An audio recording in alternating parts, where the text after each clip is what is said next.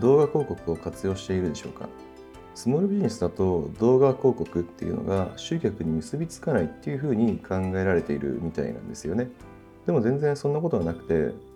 実は役割の定義次第で十分に動画広告っていうのは威力を発揮します、まあ、逆に言うときちんと役割定義をしていない場合についてはただの費用の垂れ流しになってしまいます、まあ、今回は動画広告なんて意味ないとやってみるから否定するんじゃなくてどうすれば活用できるのかっていうふうに前向きに考えるあなたに参考にしていただきたいというふうに思います。まずは前提の話ですね。スモールビジネスにおけるマーケティングの基本っていうのは2ステップマーケティングになります。コンサルタントの神田正則さんがピンク本あのあなたの会社が90日で儲かるっていうピンク本で解説してからずっと王道の方法です。でこの本の発売日が1999年ということなので約20年前のノウハウということになります。といってももともとは海外のダイレクトマーケティングが発祥なので実際はもっと前から普遍のノウハウです2ステップマーケティングを簡単に言えばまずは情報提供してから販売しましょうこういうことです、まあ、いわゆるフリー戦略のことですねフリー戦略を考えると分かりやすいと思います。スモールビジネスの Web 集客の基本である集客育成販売維持と同じですね。ま具体的に言えば次のようなステップになります。まずはブログ記事とか YouTube 動画を更新します。で次に無料で PDF とか動画をプレゼントします。で、その後にステップメールとか動画で情報提供をします。で、商品やサービスを販売すると。で販売した後にメールマガとかニュースレターで関係性を維持していきます。セミナーとかワークショップを通して多くのスモールビジネスオーナーを見てきました。商売がうまく回っていて業績のいい人のほとんどはこのモデルです。実はこの流れ、つまり2ステップマーケティングっていうのは広告運用にも当てはめることができます。ウェブ広告って言ってもたくさんの広告がありますよね。あなたはそれらの広告を役割ごとに分けているでしょうか？役割分担。これが今回のテーマになります。それぞれの広告には長所と短所があります。単価の安い広告っていうのはアプローチできる人数が多いんですけど成果に結びつくまでに時間がかかります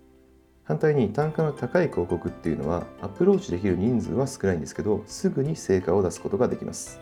大切なことはむやみに単価を安くしようとすることじゃないんですよねこれらの広告を使い分けるっていうことです Facebook 広告を例にとって具体的に見ていきましょう Facebook 広告にはいろいろな種類がありますその中でも動画広告っていうのは比較的単価の安い広告です。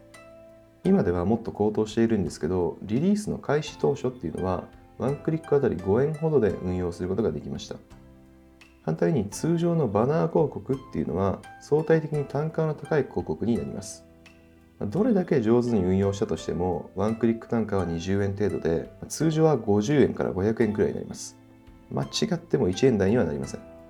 このそれぞれの特徴っていうのを上手に活かすってことです。一つの例を挙げると、まず単価の安い動画広告で効率的にたくさんのユーザーを集めます。で、集まったユーザーにリマーケティングタグっていうのを踏んでもらいます。で、そのタグを踏んだユーザーに絞ってバナー広告を出稿する。このようなステップを踏むことで効率的にアプローチすることができるんですね。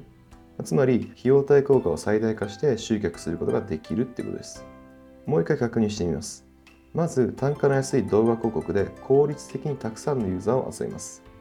で、集まったユーザーにリマーケティングタグを踏んでもらいます。で、そのタグを踏んだユーザーだけに絞ってバナー広告を出稿すると。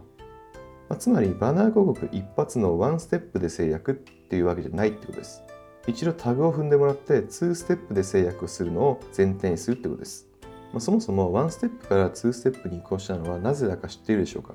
まあ、知ってる人は知ってると思うんですけど要するにワンステップだとコストがかかりすぎてしまうからですよね角度の低い人も高い人も同じようにコストをかけていたのだからまあ当然ですウェブ広告も同じことなんですよね。ワンステップだと高騰するクリック単価っていうのを回収できなくなってきています。だから広告も単価の安い広告と高い広告を使い分けると。そして2ステップで運用していくっていうのが今後の主流になってきます。というかもうすでになっています。動画広告は成果に直接結びつかないということで敬遠している人は多いんですけどしっかりと役割を与えてあげればとても役に立つ広告になります。たくさんの広告媒体があって今後もどんどん増えてくると思います。全ての広告っていうのを一色体に扱うのではなくて役割分担して考えていきましょう。